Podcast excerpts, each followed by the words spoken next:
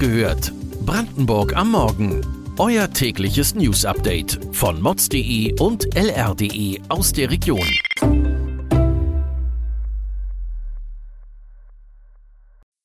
Guten Morgen an diesem 24. August.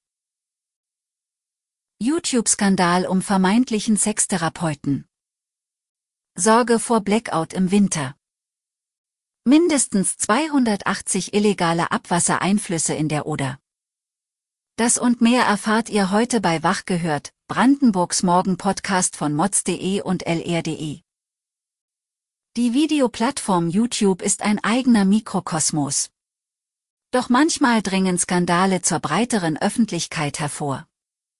Viele werden sich noch an das Video, die Zerstörung der CDU eines YouTubers erinnern. Seit diesem Sommer kursiert ein weiteres Zerstörungsvideo und es hat einen Mann aus Brandenburg im Visier. Der YouTuber Tim Jacken wirft Steffen Ostwald aus Netzeband bei Neuropin Machtmissbrauch in sexueller Form vor. Zudem wird Ostwald als widerwärtigster Mensch auf YouTube bezeichnet. Er soll Frauen, die sich bei ihm in Therapie begeben haben, manipuliert und zu sexuellen Handlungen genötigt haben.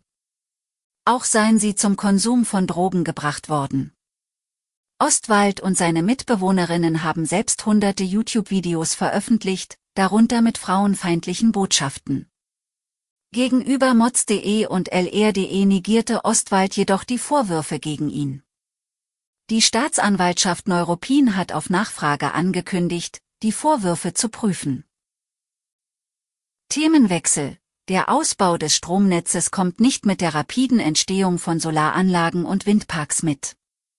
Besonders in der Prignitz, Uckermark, im Oderland und Teilen des Flämings müssten die Netze besonders verstärkt werden, findet der Chef des Netzbetreibers Edis.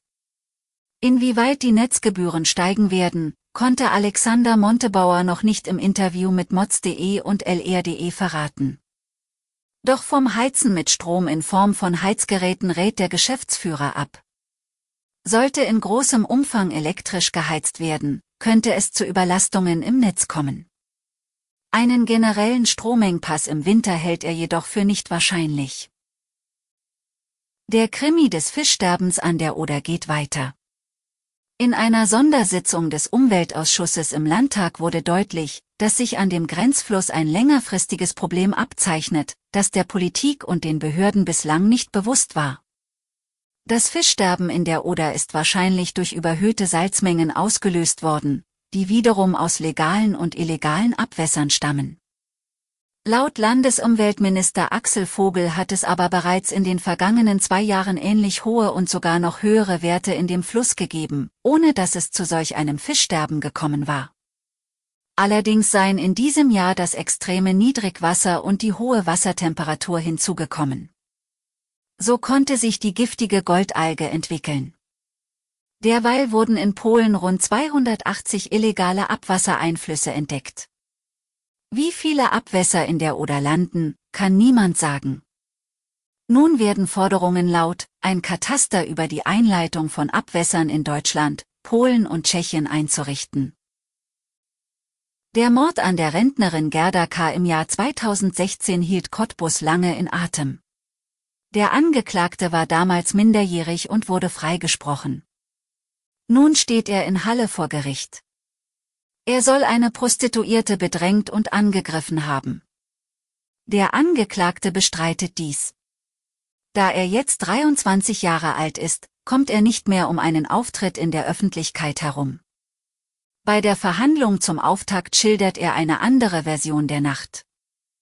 Die Klägerin aus Rumänien ist jedoch nicht erschienen.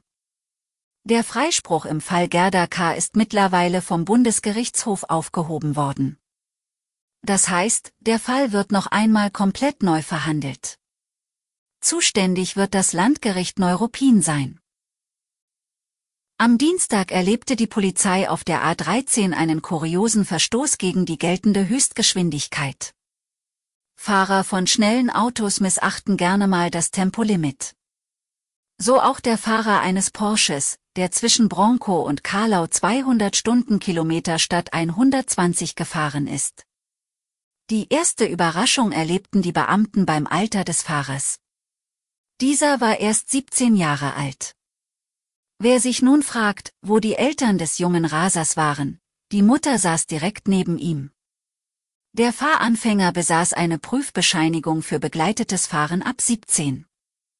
Mit dieser wird er wohl wenig in naher Zukunft anfangen können. Neben 600 Euro Bußgeld bekommt er zwei Monate Fahrverbot und zwei Punkte im zentralen Verkehrsregister. Und da er noch in der Probezeit ist, muss er zu einem Aufbauseminar. Weitere Details und Hintergründe zu den heutigen Nachrichten lest ihr auf mods.de und lr.de. Wir versorgen euch jeden Tag mit frischen Informationen aus der Region. Am Donnerstagmorgen hört ihr wieder die nächste Folge Wach gehört, Brandenburg am Morgen. Kommt gut in den Tag.